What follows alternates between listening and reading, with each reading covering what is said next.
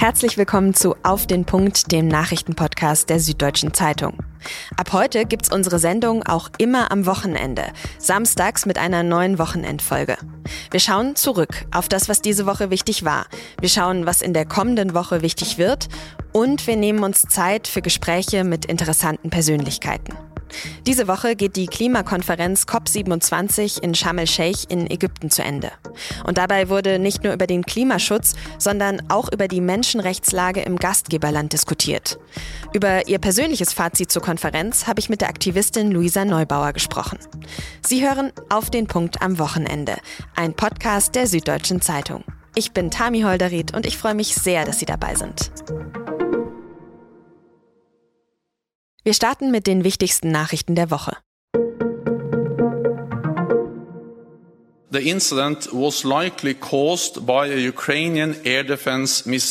Bei einer Explosion am Dienstag in Polen sind zwei Menschen gestorben. Laut NATO-Generalsekretär Jens Stoltenberg, den wir hier eben gehört haben, war aber wohl keine russische Rakete schuld. Darüber hatten schnell viele Menschen spekuliert. Es war sehr wahrscheinlich ein Unfall, der von einer ukrainischen Abwehrrakete verursacht wurde. Trotzdem, der russische Angriffskrieg hat in dieser Woche zum ersten Mal NATO- und EU-Gebiet erreicht. In order to make America great and glorious again, I am tonight announcing my candidacy for President of the United States. Der Slogan ist also quasi noch der gleiche, wenn Donald Trump es nochmal versucht. Am Dienstagabend Ortszeit in Florida hat der Ex-US-Präsident bekannt gegeben, dass er 2024 nochmal kandidieren möchte. Viele in seiner Partei sind darüber aber nicht begeistert. Die Republikaner haben bei den Midterms nämlich gerade deutlich schlechter abgeschnitten als erwartet. Und dafür machen einige auch Trump verantwortlich. So oder so, Trump muss sich erst in parteiinternen Vorwahlen beweisen. We're going to compete vigorously, but I'm not looking for conflict. I'm looking to manage this competition responsibly. Wir werden konkurrieren, aber daraus darf kein Konflikt werden. Das hat US-Präsident Joe Biden am Montag auf Bali gesagt, nachdem er sich mit dem chinesischen Staatschef Xi Jinping getroffen hat. Das Treffen war besonders, weil die Beziehungen zwischen den USA und China aktuell sehr schlecht sind, wegen der Taiwan-Frage, dem Ukraine-Konflikt und einem Handelsstreit.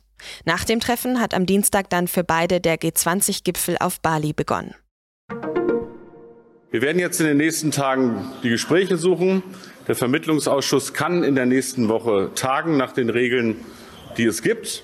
Das hat Arbeitsminister Hubertus Heil von der SPD am Montag über das Bürgergeld gesagt. Kurz davor hatten alle Bundesländer mit CDU oder CSU in der Regierung im Bundesrat gegen die Reform gestimmt. In dem Streit wird es jetzt ein Vermittlungsverfahren von Bundestag und Bundesrat geben. Das soll möglichst schnell gehen, denn das Bürgergeld soll ja schon ab Januar 2023 Hartz IV ablösen. Die Union sagt, dass die Grundsicherung zu weit geht und sich Arbeit dann nicht mehr lohnen würde.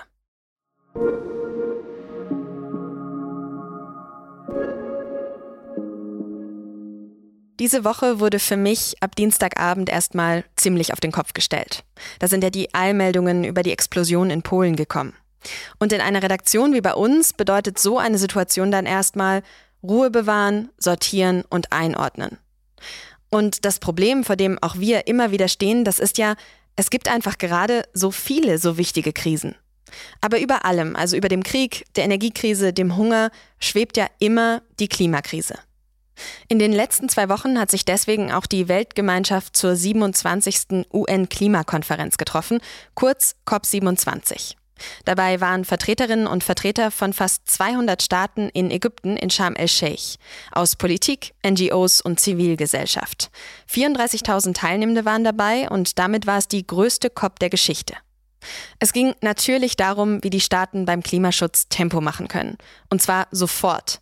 Denn so wie es gerade läuft, wird sich die Welt bis zum Jahr 2100 um 2,4 bis 2,6 Grad erwärmen. Das steht so in einem aktuellen Bericht des Umweltprogramms der Vereinten Nationen. Außerdem wurde auf der COP dieses Jahr zum ersten Mal darüber beraten, wie viel Geld die Industrieländer, also die Länder, die den Klimawandel am stärksten verursachen, den Ländern zahlen sollen, die am meisten darunter leiden. Und weil man sich mal wieder so schwer einigen konnte, wurde die COP nochmal verlängert. Das Wochenende über wird sie wohl noch dauern.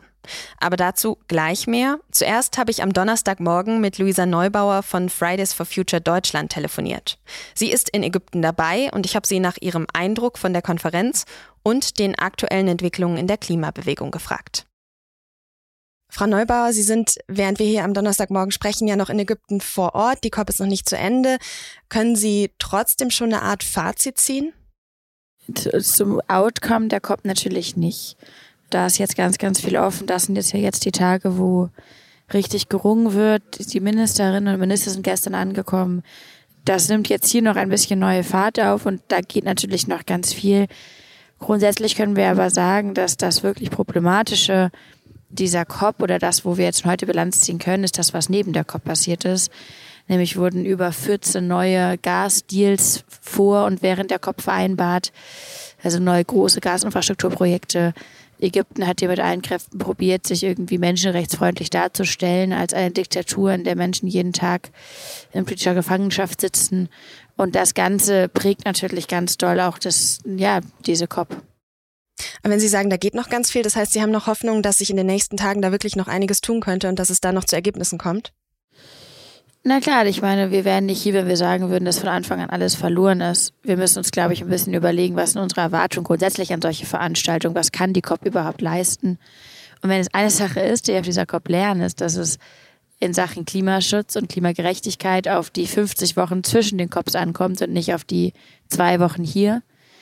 Denn das ist dann, wo der große Unterschied gemacht werden kann. Und hier geht es ja nicht jetzt um große Gewinne, sondern es geht darum, so ein Backsliding zu verhindern. Also zu verhindern, dass schon gemachte Aussagen aufgeweicht werden, weil unterm Druck von Ägypten und ihren ganzen Freunden und auch teilweise der EU hier ganz viel gegeben wird, damit ja, fossile Energien weiterhin irgendwie eine moralische Rechtfertigung bei diesen Konferenzen haben. Jetzt hat ja Greta Thunberg von Anfang an gesagt, dass sie nicht fahren wird, weil sie befürchtet hat, dass die Zivilgesellschaft zu wenig Raum bekommt. Haben Sie das also von Anfang an anders gesehen? Wir ähm, setzen auch auf diesen Prozess, weil es der einzige Prozess ist weltweit, wo die ärmsten und betroffensten Staaten der Welt ihre Forderungen gegenüber dem globalen Norden artikulieren können, wo sie dahinter eine Macht aufbauen können und einfordern können, dass Gerechtigkeit einkehrt in die Klimakrise. Und das fängt eben ganz großartig damit an, dass man Gelder bereitstellt. Das ist dieses Loss and Damage, von dem hier viel gesprochen wird. Wir haben uns natürlich als Aktivistin gefragt, wie reisen wir her? Und niemand hier ist ohne gemischte Gefühle da. Und ich verstehe jede Person, die zu Hause geblieben ist. Die Sache ist nur die, die COP findet ja statt. Und die Frage ist, kommt Ägypten durch mit ihrem Greenwashing? Kommen die durch mit ihrem Menschenrechtswashing hier? Oder gibt es Gegenstimmen, die ein anderes Bild zeichnen und die die Menschen herausstellen, die sich hier jeden Tag gegen das Regime wehren? Und ähm, ja, genau das machen ich und viele andere hier. Hm. Sie sind ja nicht zum ersten Mal dabei. Die wievielte COP ist das für Sie? Das ist die vierte COP, auf der ich bin. Wenn Sie jetzt so auf die vergangenen Jahre zurückblicken, hat sich was verändert? Hat sich was vielleicht auch zum Guten verändert? Naja, die letzten sechs Klimakonferenzen, Weltklimakonferenzen haben in Europa stattgefunden. Das ist die erste auf dem afrikanischen Kontinent. Das heißt, es ist grundsätzlich schon mal eine andere COP. Und dann sind wir hier inmitten einer mörderischen Diktatur. Das kann man überhaupt nicht vergleichen mit irgendeiner anderen Klimakonferenz in den letzten Jahren. Es gibt hier praktisch keine Zivilgesellschaft, es gibt hier keine Redefreiheit. Wir als Konferenzteilnehmende sind theoretisch von der UN hier geschützt. Praktisch aber ist der ägyptische Sicherheitsapparat hinter all dem, also sogenannte Sicherheitsapparat hinter all dem, was hier passiert, hinter der UN stehen hier große ägyptische Sicherheitskräfte. Das ganze Konferenzgebäude gehört dem ägyptischen Auslandsgeheimdienst. Wir werden, oder wir gehen davon aus, dass wir alle überwacht werden, unsere digitalen Kommunikation auch. Und es fehlt natürlich jede Form von ägyptischer Öffentlichkeit hier, denn es gibt hier keine Pressefreiheit in Ägypten. Es gibt keine Möglichkeit für Menschen, sich hier einfach einzubringen und auch kritisch gegenüber dem Regime zu sein. Das heißt, Sie haben das tatsächlich so erlebt, dass da wenig Raum für Protest auf dieser COP da war einfach. Wir können hier auf dem UN-Konferenzgelände, können wir regulär protestieren, aber die Regeln, die wir dafür einhalten müssen, entsprechen in keiner Weise denen, die wir zum Beispiel in Glasgow oder Madrid hatten. Da gab es auch UN-Regeln, da muss man sich sozusagen formal dran halten. Aber da musste niemand befürchten, dass in dem Augenblick, wo wir das UN-Gelände verlassen, sagen wir random von der Polizei aufgefordert werden, unsere Handys zu zeigen. Ich kenne kaum eine Aktivistin aus Nordafrika, die hier ist und sich traut, mit ihrem Klarnamen irgendwie kritisch irgendwas zu sagen, weil die befürchten müssen, sofort, wenn die hier aus der UN rauskommen, aus dem UN-Gebiet rauskommen, oder spätestens, wenn sie im Heimatland sind, ganz übel Konsequenzen haben zu müssen. Und wir sorgen uns auch massivst um die ägyptische Zivilgesellschaft oder um die Menschen, die sich ja doch in Ägypten probieren zu organisieren dann in kleinen Teilen, dass die in dem Augenblick, wo die Medienöffentlichkeit hier weg ist, dafür den, den Preis zahlen. Aber verliert man, verlieren Sie da jetzt nicht vielleicht auch ein bisschen den Fokus aufs Klima? Wir sprechen jetzt schon viel über Menschenrechte. Warum machen Sie jetzt so viel Menschenrechtsaktivismus? Es lässt sich doch nicht trennen. Was machen wir uns denn hier vor? Warum wollen wir denn Klimaschutz, damit Menschen frei sein können und sicher sein können? Und wenn wir anfangen, so zu tun, als könnte es irgendwo in dieser Welt eine Art von Klimasicherheit geben oder Klimagerechtigkeit, ohne dass wir darüber sprechen, sozusagen, was für menschenrechtliche Grundlagen dafür geschaffen werden muss, dann sprechen wir nicht von der also sagen, oder dann machen wir uns hier was vor. Wir müssen sozusagen doch einen Umgang damit finden, dass wir in Sachen globaler Klimaschutz angewiesen darauf sind, dass wir auch einen Umgang finden mit den vielen Diktaturen und Autokratien auf dieser Welt, die auf der einen Seite gleichermaßen irgendwie in Energiefragen eingebunden werden sein müssen, ohne dass sie anfangen, die Regeln dafür zu stellen, wie wir mit Menschenrechten umgehen. Stichwort Klimagerechtigkeit bei dieser COP geht es sehr viel um Loss and Damage, also die Schadensersatzzahlungen, die Länder des globalen Südens von den reichen Ländern des globalen Nordens fordern. Was Sie ja auch schon länger gefordert hatten. Wie wichtig war das, dass das jetzt auf der Tagesordnung stand? Ja, das ist natürlich ein ganz, ganz äh, entscheidender Schritt. Man muss sich vorstellen, der Vertrauensverlust von den Ländern im globalen Süden gegenüber dem globalen Norden ist massivst und er steht hier natürlich allem im Weg. Seit Jahrzehnten wird den Leuten hier irgendwie das Blaue vom Himmel versprochen für die Region, die ja heute die Konsequenzen von unseren Emissionen tragen. Und man macht dann aber jenseits von diesen warmen Worten praktisch nichts. Vereint sind dann irgendwelche Projekte, aber vor allem mehr Klimaausbeutung, mehr Emissionen, mehr fossile Energien. Und das Gleiche gilt halt eben für diese Geldzusagen, die dann gemacht werden, ohne dass es Konsequenzen gibt. Das lässt natürlich hier alle massiv daran zweifeln, was überhaupt noch irgendeine Rede, irgendeine Zusage wert ist von irgendeinem Präsidenten aus dem oder einem Kanzler aus dem globalen Norden. Man konnte so ein bisschen den Eindruck bekommen, es geht jetzt mehr um den Schadensersatz statt um den aktiven Kampf gegen die Erderwärmung an sich auf der COP.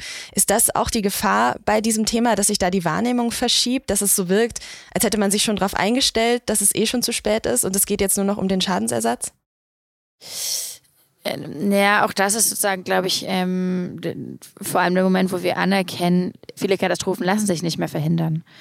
Und das ist auch sozusagen vielleicht eine Märchenerzählung von Regierungen wie Deutschland, dass wir den Menschen irgendwie das Gefühl geben, dass wir da noch einfach, dass wir noch die Wahl haben, Klimakatastrophe, ja, nein, vielleicht. Das ist nicht so. Die ist da und die Schäden sind real und über die muss gesprochen werden. Und auch entgegen der Interessen von Ländern wie Deutschland und der EU und den USA, die darüber nicht sprechen wollen, weil sie befürchten, dass sie dann berechtigterweise zur Kasse gebeten werden die Emissionsminderung, die müssen natürlich auch verhandelt werden. Die werden ja auch verhandelt, das stimmt, die sind nicht so sehr im öffentlichen Fokus. Unter anderem ja aber auch deshalb, weil wir sehen, dass zwar hier Emissionsminderungsversprechen gemacht werden können, die werden aber in allermeisten Fällen nicht eingehalten. Und die effektiven Maßnahmen, die müssen dann ergriffen werden, wenn diese COPs vorbei sind. Dann muss natürlich, müssen Länder beweisen, dass ihre Versprechen irgendwas wert sind, was Emissionen betrifft. Sie haben vorhin gesagt, die COP ist eben das Forum, das wir haben. Trotzdem ist die Kritik von Aktivistinnen und Aktivisten an der COP ja meistens, es passiert nicht genug und es passiert auch nicht schnell genug. Aber es sind ja eben auch etwa 190 Staaten, die sich da einigen müssen. Ist es überhaupt realistisch, dass das schneller geht oder muss man da auch sagen, so funktioniert Politik eben auch einfach? Wir reden ja auch in Deutschland darüber, dass viele Veränderungen da nicht so schnell sein können. Das ist natürlich hier alles äh, heiße Luft. Hier rennen die Menschen rum auf dieser Konferenz, die alles verlieren, die alles verloren haben teilweise schon, die, jeden Tag sozusagen sich Neues fragen, gibt es heute was zu essen? Da kann man nicht für Zeit werben. Da kann man nicht sagen, Leute, aber wir treffen uns doch hier, ist doch schön. Haben wir mal alle zusammen Kaffee getrunken. Das andere ist, die große, diese große Einigung wurde ja schon getroffen. Dafür muss man sich nicht nochmal einigen. Es wurde schon darauf sich verständigt dass wir die globale Erderhitzung auf 1,5 Grad ähm, reduzieren oder begrenzen wollen. Was jetzt die reichsten Staaten, die Verursacherstaaten hier machen, ist probieren, das Ganze zu verrätseln und sozusagen zu verkomplizieren, damit wir uns noch sozusagen, um, um Zeit zu gewinnen, um äh, man gibt den Sachen jetzt neuen Namen, man nennt jetzt Erdgas neuerdings irgendwie Brückentechnologie, das ist oder Brückenenergieträger, das ist natürlich kompletter Bullshit. Das ist eine neue fossile Energie, die neue Abhängigkeiten schafft, unendlich viele Emissionen emittiert und fossile Autokraten stärkt. Das ist ja auch eine große Hinhaltetaktik. Jetzt haben Sie schon neue Gasdeals angesprochen. Die werden ja abgeschlossen wegen der akuten Energiekrise, in der wir gerade stecken. Müsste man dann nicht gerade aus Klimaschutzgründen lieber übergangsweise Atomkraft da als Baustein weiter nutzen? Ja, also Atomkraft spielt bei dieser Klimakonferenz keine Rolle und zwar aus dem oder kaum eine Rolle, weil wir global einerseits wissen, Atomkraft kann höchstens einen minimalen Beitrag leisten. Also der Mensch wird ja irgendwie sowas, so ein Märchen aufbereitet von der Atomkraft als der Lösung aus der Energiekrise. Das ist nicht so. Und wenn wir da rauskommen wollen, dann ist die Atomkraft keine Lösung, sondern dann braucht es Erneuerbare und dann braucht es Effizienz und Suffizienzmaßnahmen. Das ist auch alles sozusagen, ja, das ist auch alles machbar, wenn man denn möchte. Aber doch nicht in so kurzer Zeit, oder? Das ist wirklich, also ich würde sagen, vielleicht der größte Erfolg der fossilen Lobbyisten, dass sie es geschafft haben, fossile Energie als eine schnelle Lösung darzustellen und als erneuerbar als C. Fossile Energien sind keine schnellen Energieträger, sondern es sozusagen sind sehr zähe Energieformen, richtig flexibel und schnell. Das sind Erneuerbare, die sind dezentral, die kann man viel unkomplizierter aufbauen. Und wenn man sagt, man nimmt kurzfristig, provisorisch zum Beispiel ein bisschen mehr Kohle aus den deutschen Kohleminen, um die, die Energieknappheiten im Winter zu bewältigen und um die Menschen zu sichern, die sollen ja sicher sein, egal wo, dann ist das eine Sache. Aber in dem Augenblick, wo wir von neuer Infrastruktur sprechen, von neuen Projekten, dann ist das keine, dann ist das kein Quick Fix. Dann sind das massive Investitionen, das sind Gelder, die sind staatliche Gelder, oftmals, die reingesteckt werden, um uns erneut abhängig zu machen von Energieträgern, von denen sich die ganze Welt bald verabschiedet. Ich würde gerne mit Ihnen auch noch über die aktuellen Entwicklungen in der Klimabewegung sprechen. Genauer gesagt über die letzte Generation. Die nutzt ja auf jeden Fall radikalere Protestformen, als sie das bei Fridays for Future tun. Was halten Sie persönlich denn von dieser Art von Protest? Also radikal ist ja die Klimablockierung der Bundesregierung. Nichts, was wir an, bisher auf den Straßen irgendwo gemacht haben, kommt dem an Radikalität irgendwie auch nur nah. Und solange die Regierungen nicht sozusagen das Mindestmaß an Versprechen einhalten, nicht ein Mindestmaß an Sicherheit gewährleisten können für Menschen in diesem Land und aber auch in unserer weiteren Verantwortung darüber hinaus, wird es natürlich immer mehr Protest geben, werden immer mehr Menschen vor Verzweiflung alles Mögliche machen. Das ist doch einkalkuliert. Aber was sagen Sie, also tun diese Aktionen am Ende wirklich was für die Sache, wenn sich die Menschen dann eher über die Staus aufregen und nicht über die unzureichende Klimapolitik? Na, das, ja, das liegt dann ja an Ihnen, zum Beispiel, mich jetzt dazu zu befragen, was ich zur Klimapolitik zu sagen habe und sich nicht an den Protesten aufzuhängen, wenn wir doch alle finden, man sollte über das Klima sprechen. Ich finde es ein Stück weit ehrlicherweise heuchlerisch, ähm, jetzt zu erklären, jetzt würden alle über den Protest reden und nicht über das Klima. Aber es man ist ja tatsächlich so, oder? Na, jemand hat auch vor dem Protest nicht über das Klima gesprochen. Es hält hier in keiner Sekunde irgendwen davon ab, über das Klima zu reden. Dann bitte macht es doch alle. Und äh, die Proteste geben Anlass, über viel nachzudenken wir können über die Methoden im Einzelnen streiten und wir können auch über die Strategie dahinter streiten. Aber ich glaube, sich sozusagen jetzt so diskursiv sozusagen zu erhöhen und zu erklären, das würde jetzt vom Klima ablenken. Ich glaube, das verklärt einfach die, Öffentlichkeit, auch den medialen Diskurs, den wir sonst so haben, der ja in jeder Gelegenheit, die er bekommt, die, die Klimakrise dann doch ignoriert und sich Ausweichthemen sucht ja, vielleicht gar nicht unbedingt ablenken, aber vielleicht einfach nicht unbedingt darauf lenken, oder? Was ja eigentlich das Ziel dieser Proteste sein sollte naja, ich weiß nicht genau, was man sich jetzt verspricht. Also, dass es über die Klimakrise gesprochen wird, ist ja nicht der Auftrag von Aktivisten. Das ist der Auftrag äh, von allen, die wir auf die Welt angewiesen sind, die alle Luft zum Atmen brauchen Wasser zum Trinken. Und es ist auch ein Riesenauftrag der Medienwelt, sich da ähm, auch aus einem Demokratieinteresse heraus, ähm, aus einer Verantwortung heraus, sozusagen aufzuklären und ähm, über die größte, gefährlichste, dringendste Krise von allen zu sprechen. Jetzt sozusagen so zu tun, als sei das neuerdings irgendwie der alleinige Auftrag von Aktivisten. Und wenn dann auf einen Klimaprotest hin die gesamte Medienwelt nur über den Protest spricht und nicht über das Klima hin, dafür auch noch den Aktivisten die Schuld zu geben, ja, da würde ich da mal einen Strich machen. Das war Luisa Neubauer. Das Gespräch haben wir am Donnerstag aufgezeichnet. Und wie vorhin schon gesagt, am Freitag war dann klar, dass die COP verlängert wird, weil es offenbar so schwierig ist, sich zu einigen. Aktuell sieht es so aus, als würde es immerhin wieder ein gemeinsames Abschlussdokument geben. Aber das 1,5 Grad Ziel könnte da nur noch am Rande erwähnt werden und der Abschied von fossiler Energie gar nicht. Und auch zu den Loss and Damages Zahlungen gibt es noch keine Einigung. Mein Kollege Michael Bauchmüller hat für die SZ von der Konferenz berichtet und mir am Freitagabend noch diese Sprachnachricht aus Ägypten geschickt. Die Staaten haben sich ziemlich verhakt. Es geht zum einen darum, was eigentlich die reichen Staaten dafür hergeben, die Schäden der Ärmsten zu kompensieren und zum anderen, wie früh und wie stark sie sich darauf verpflichten, äh, jetzt nochmal die Emissionen zu senken, und zwar vor 2030. In beiden Fragen gibt es eine ziemliche Frontstellung, vor allem zwischen der EU und China. Und eigentlich geht es um Geld. Gut möglich, dass die Konferenz an dieser Frage scheitert. Der Ausgang total offen, aber die Diskussion auch sehr, sehr wichtig. Auf sz.de halten wir Sie natürlich über alle Ergebnisse am Wochenende auf dem Laufenden.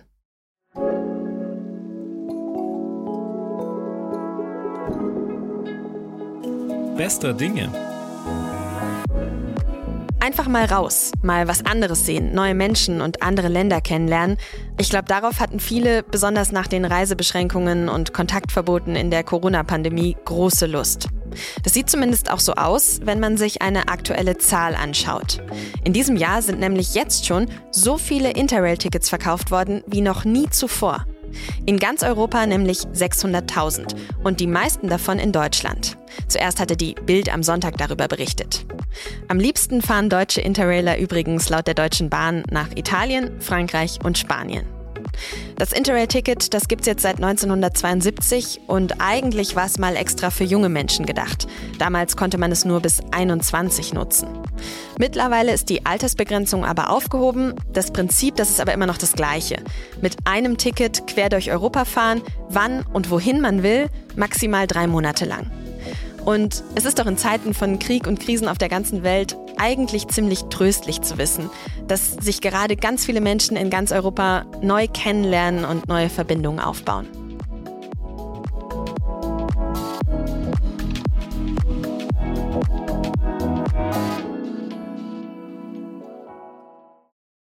Die COP27, Trumps neue Kandidatur und Interrail, bis jetzt haben wir ja viel zurückgeschaut und über die letzte Woche diskutiert. Aber im Auf den Punkt-Team besprechen wir natürlich auch immer, was uns in der kommenden, in der nächsten Woche erwartet. Und das weiß meine Kollegin Nadja Schlüter. Hi Nadja. Hallo Tami. Nadja, am Sonntag beginnt jetzt natürlich erstmal die WM in Katar. Das haben wir, glaube ich, alle auf dem Schirm. Aber was steht denn da nächste Woche konkret auf dem Programm? Also wer die WM überhaupt schaut, der wird auf das erste Spiel der deutschen Nationalmannschaft dann erstmal noch ein Weilchen warten müssen. Das findet nämlich erst am Mittwoch statt. Da spielen die Deutschen gegen Japan. Und das Eröffnungsspiel am Sonntag ist natürlich mit Gastgeber Katar gegen Ecuador. Abseits der Spiele wird es aber natürlich auch interessant sein zu sehen, wie es mit Kritik an der WM oder sogar auch Protest dagegen weitergeht. Das gab es ja beides im Vorfeld schon sehr viel. Mhm. Die Sportschau hat jetzt zum Beispiel berichtet, dass bei der Eröffnungsfeier auch viele gekaufte Fans dabei sein sollen. Das heißt, die sollen die Reise nach Katar bezahlt bekommen haben und dann auch jeden Tag der WM ein Taschengeld bekommen, also während sie sich dort aufhalten. Und dafür sollen sie zugestimmt haben, sich zum Beispiel nicht kritisch auf Social Media zu äußern. Wahnsinn. Ich, immer wenn man denkt, diese WM, die kann nicht mehr unsympathischer werden, dann kommt sowas raus. Gekaufte Fans, das finde ich unglaublich. Okay, aber was erwartet uns denn außerhalb der WM noch nächste Woche? Unter anderem eine Sondersitzung des UN-Menschenrechtsrats. Der tritt am Donnerstag zusammen und berät zur Lage in Iran, weil die Sicherheitskräfte dort ja immer noch sehr massiv und brutal gegen die Demonstrierenden vorgehen, die gegen das Regime aufbegehren. Mm, und was könnte dabei rauskommen dann? Also Sanktionen zum Beispiel kann der Menschenrechtsrat ja nicht beschließen, aber er könnte eine Resolution verabschieden und damit die Gewalt verurteilen. Und er könnte auch beschließen, dass die Lage in Iran genauer untersucht werden soll. Okay, also da geht es mehr um Symbolik, aber ja, vielleicht trotzdem wichtiges Zeichen, wenn das beschlossen werden würde. Wir haben zu Beginn der Sendung auch schon zum Thema Bürgergeld gesprochen. Nächste Woche soll ja da das Vermittlungsverfahren losgehen. Wann rechnet man denn da mit Neuigkeiten? Wahrscheinlich am späten Mittwochabend oder aber am Donnerstagmorgen, denn am Mittwoch soll der Vermittlungsausschuss aus Bundestag und Bundesrat zusammentreten und an einem Abend tatsächlich einen Kompromissvorschlag finden, was ein ganz schön straffer Zeitplan ist. Mhm. Und am Freitag ist dann die nächste Sitzung des Bundesrats, in der dieser Kompromiss verabschiedet werden könnte. Okay, vielen Dank, Nadja. Sehr gerne.